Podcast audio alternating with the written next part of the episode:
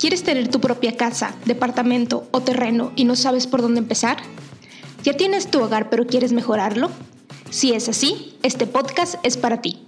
Yo soy Verónica Monsiváis y esto es Queremos Casa, el lugar donde hablaremos de todo lo relacionado con tu patrimonio. Bienvenido. Bienvenidos a un nuevo episodio del podcast Queremos Casa. Hoy les voy a platicar de un tema del que alguien me escribió un tanto preocupada en Instagram que es sobre la seguridad en la colonia, o sea, cómo protejo o qué medidas de seguridad puedo tomar en la colonia o en mi casa. Obviamente no soy una experta en seguridad de viviendas o cosas así, todo lo que les voy a platicar es platicado, desde mi testimonio experiencial, de lo que me han platicado los vecinos, de lo que han hablado en el fraccionamiento de la colonia.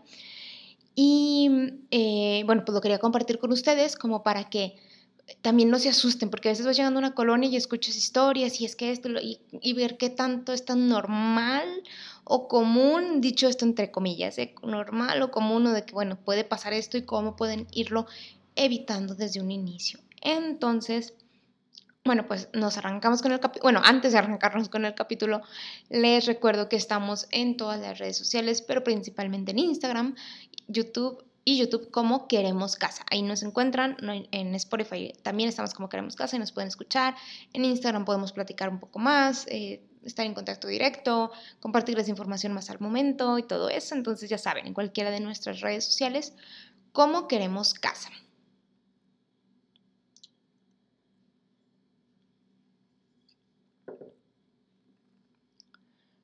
Perfecto, pues habiendo dicho esto, empezamos con el capítulo les cuento, eh, el tema de la seguridad de la colonia obviamente es súper importante, pero para mi punto de vista es más crucial al inicio, cuando te acaban de entregar la casa, porque es cuando las colonias son más vulnerables. Eh, ¿Por qué? Porque hay muchas casas deshabitadas, porque obviamente los vecinos, si es un fraccionamiento o si es una, si es una casa seminueva, que ha estado mucho tiempo vacía, pues ya sabe la gente que es una casa vacía. O si es una torre de departamentos, se sabe también que varios departamentos vacíos. O sea, como que mm, al inicio, cuando recién te la entregan, para mí es algo como crucial, porque la gente sabe que ahí había algo solo o que alrededor está solo o que lleva mucho tiempo solo, ¿no? Entonces, como que para mí, ya sea casa nueva, casa usada, para mí es como muy importante al inicio el tema de la seguridad sobre todo cuando es fraccionamiento. ¿Por qué cuando es fraccionamiento? Pues porque se sabe que todo el fraccionamiento es nuevo, que se están entregando casas, que la gente está yendo a dejar cosas en algunas casas y cosas de valor o cosas nuevas, que si la tele va llegando, que si la lavadora, la estufa y tú todavía no vives ahí. Hay mucho movimiento de proveedores, de trabajadores, de seguridad, si a lo mejor el fraccionamiento tiene como que su propia seguridad, y lo digo entre comillas porque más que se, seguridad o proteger, a veces solo son como un vigilante o portero realmente, pero no hay algo de seguridad real. Entonces, como que al inicio, y más si no vives ahí, para mí es como muy, muy crítico. Eh, les voy a contar primero el testimonio y luego algunas recomendaciones, ¿no? En la primera casa, en, en esta primera colonia donde vivimos, realmente nosotros nos entregaron la casa y de las primeras cosas que hicimos, de las primeritas, fue poner los protectores de seguridad. Si nos están escuchando de otra parte de la República y a lo mejor no saben los que son estos protectores de seguridad, pues son como estos portones, eh, pues es que sí, protectores, ¿cómo les llamo? Estas em, estructuras de, de, fierro que van sobre las ventanas y sobre las puertas. Hay algunas muy estéticas, muy bonitas, de colores muy padres, de formas muy padres. Hay otras no tanto, es un tema de gustos y de presupuestos pero de que te protegen, realmente te protegen. O sea, en donde nosotros nos cambiamos, la primera casa, les digo, fue lo primero, o sea, no metimos nada, absolutamente nada a la casa hasta que no estuvieran esas protecciones de seguridad.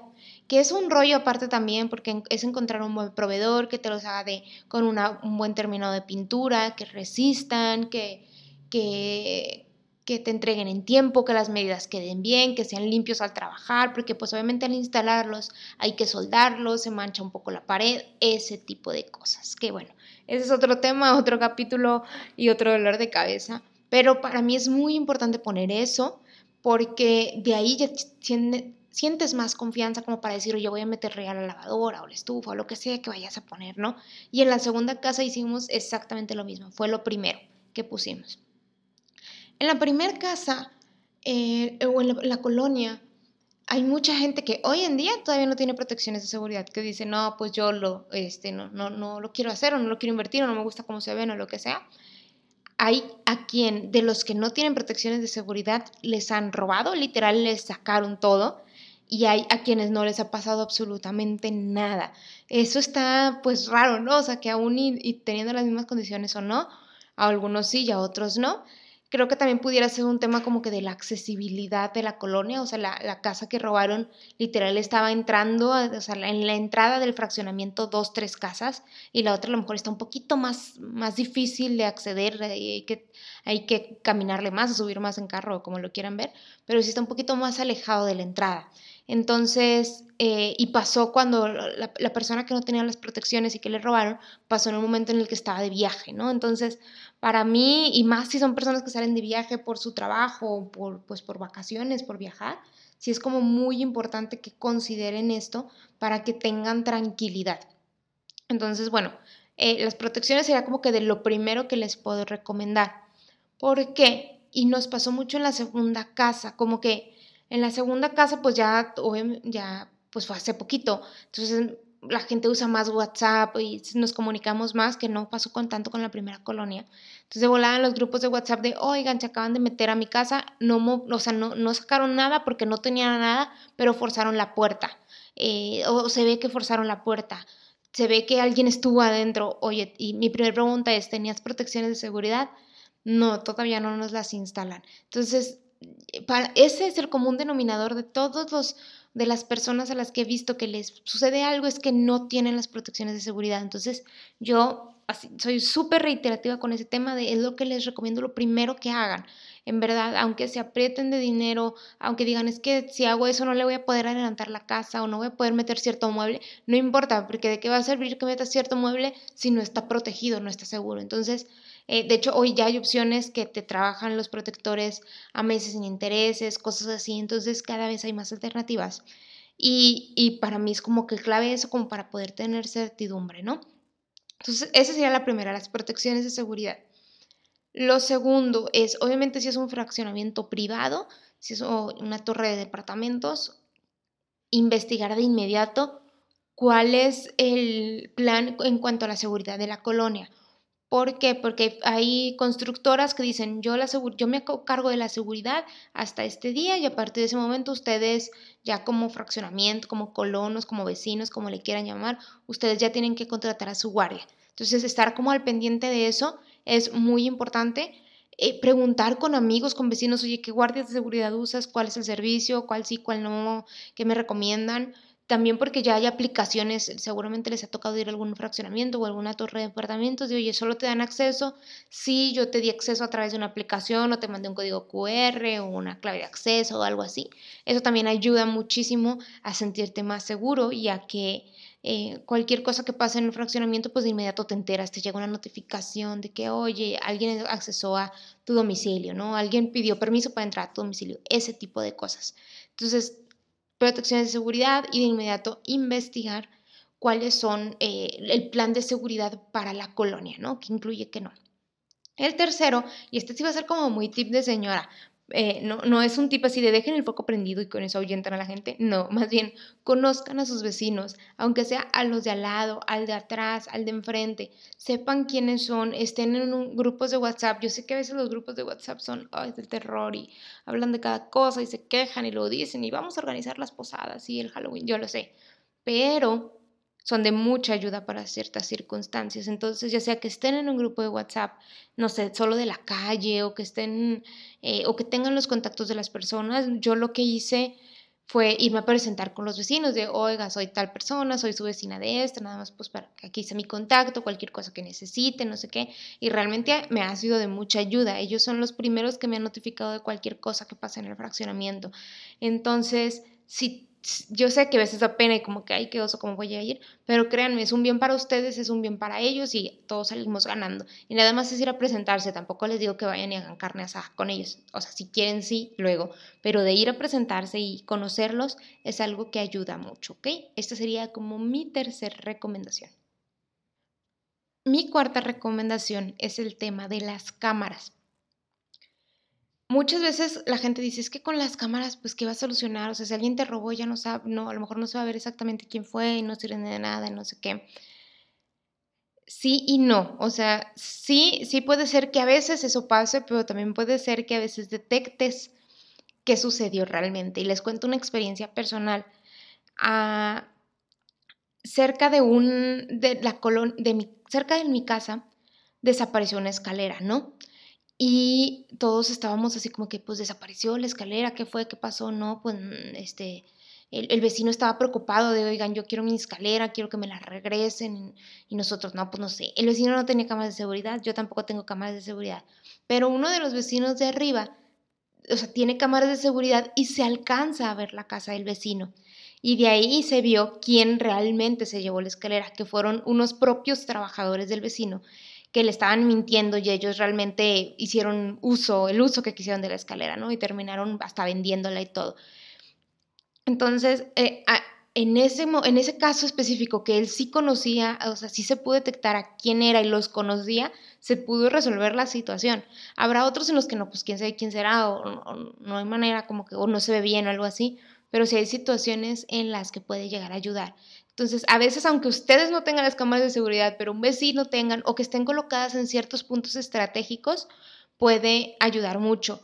También pasó en la colonia en la que vivo que un carro lo chocaron y nadie supo quién, pero las cámaras de seguridad que dan a la entrada del fraccionamiento marcan la hora en la que cierto carro salió justo después del coche eh, del choque y salió del fraccionamiento. Entonces se pudo saber, saber, quién era y era un familiar de un vecino, todo un rollo, ¿no? Entonces les digo, a veces no puedes ver, ah, ya lo identifiqué, es Juan Pérez, es él. No, pero sí puedo decir, ah, mira, fue este carro a esta hora, entonces de ahí comenzar las investigaciones. En otra, otro, y, ah, y esto lo compartí por Instagram. Hubo otro, un momento en el que, o sea, total que todo pasa en las colonias en las que vivo, qué triste, que tenga tantos, o sea, no, está bien porque me sirve como de contenido para Queremos Casa, pero es que ha pasado de todo. Un, un, y ni siquiera son cosas de malas, de se cayó una casa o algo así, son cosas que los mismos vecinos propician o propiciamos un carro eh, se quedó como que sin freno, no sé, o sea, lo dejaron estacionado y no sé si no le pusieron bien el freno de mano, qué pasó, y se fue así todo de bajadita, ¿no? Porque la colonia está así como hacia arriba. Y se fue así todo de bajadita el carro, así agarró vuelo, pero obviamente en algún momento se la dio y chocó contra el portón de un vecino. Entonces obviamente el vecino salió enojadísimo de, porque me hicieron esto, me chocaron y todo, y ya las cámaras demostraron que más bien el carro solo de la nada se empezó a desplazar no, no, hubo una mala intención, no hubo algo con dolo, no hubo nada, o sea, de la nada, realmente así, de la nada, el carro se desplazó. Entonces, hay, hay situaciones en las que podrían ayudar, no les digo que siempre, y realmente no es una inversión como carísima, si entre todos los vecinos se ponen de acuerdo, es una inversión que se puede hacer. Y, y sí, o sea, es algo que nunca pensé decir, yo era de las personas que decían, no, las cámaras, ¿para qué? Pero haciendo hoy memoria y preparando el contenido para este capítulo, como que dije, mm, sí, sí, cierto, sí nos han servido. Entonces, bueno, esa sería mi siguiente recomendación. Y por último, más bien, esta es una serie de recomendaciones muy básicas que no, que no es como, como para todo un punto, pero son recomendaciones básicas que realmente me ayudan, que dicen, no, ¿cómo es posible? Pero sí, si por ejemplo salen de viaje, que alguien vaya y le dé vueltas a su casa, que revise cómo está, que está todo bien, traten de eh, que tengan, todos los accesos tengan candado. He visto que a veces hay gente que no le pone candado a las cosas, que si a la puerta del pasillo, cosas así, pónganle candado. No déjenla, o sea, yo sé que es muy de película gringa y eso, y, y, también he sabido de gente que lo hace aquí, tengan cuidado, no dejen la llave, que si debajo del tapete, que si oculten las escaleras, que si no sé qué. No, o sea, no hagan nada de eso. Realmente no es necesario y hay alternativas para para solucionarlo. Entonces, mm, mm, como que ese tipo de cosas que pudieran ser muy obvias ayudan mucho si, si tenemos solamente cuidado con ellas, ¿no? Entonces, sobre todo el tema de darle vueltas a la casa como cuando están de viaje, si llegan a viajar o algo así, a, nosotros nos ha sido de mucha ayuda. Familia cercana que va y le dé una vuelta, todo bien, todo está en orden pudiera ayudar. Entonces, estas son como mis recomendaciones, les digo, desde mi experiencia, desde la experiencia de los vecinos, de las colonias. Mm, creo que entre todos podemos ir formando una, una manera lamentable de atacar la inseguridad, que no debería existir, ese es otro tema, pero son cosas que probablemente pasen en todos los lugares, pero que si tomamos pequeñas acciones, pues a lo mejor entre todos pudiéramos combatir.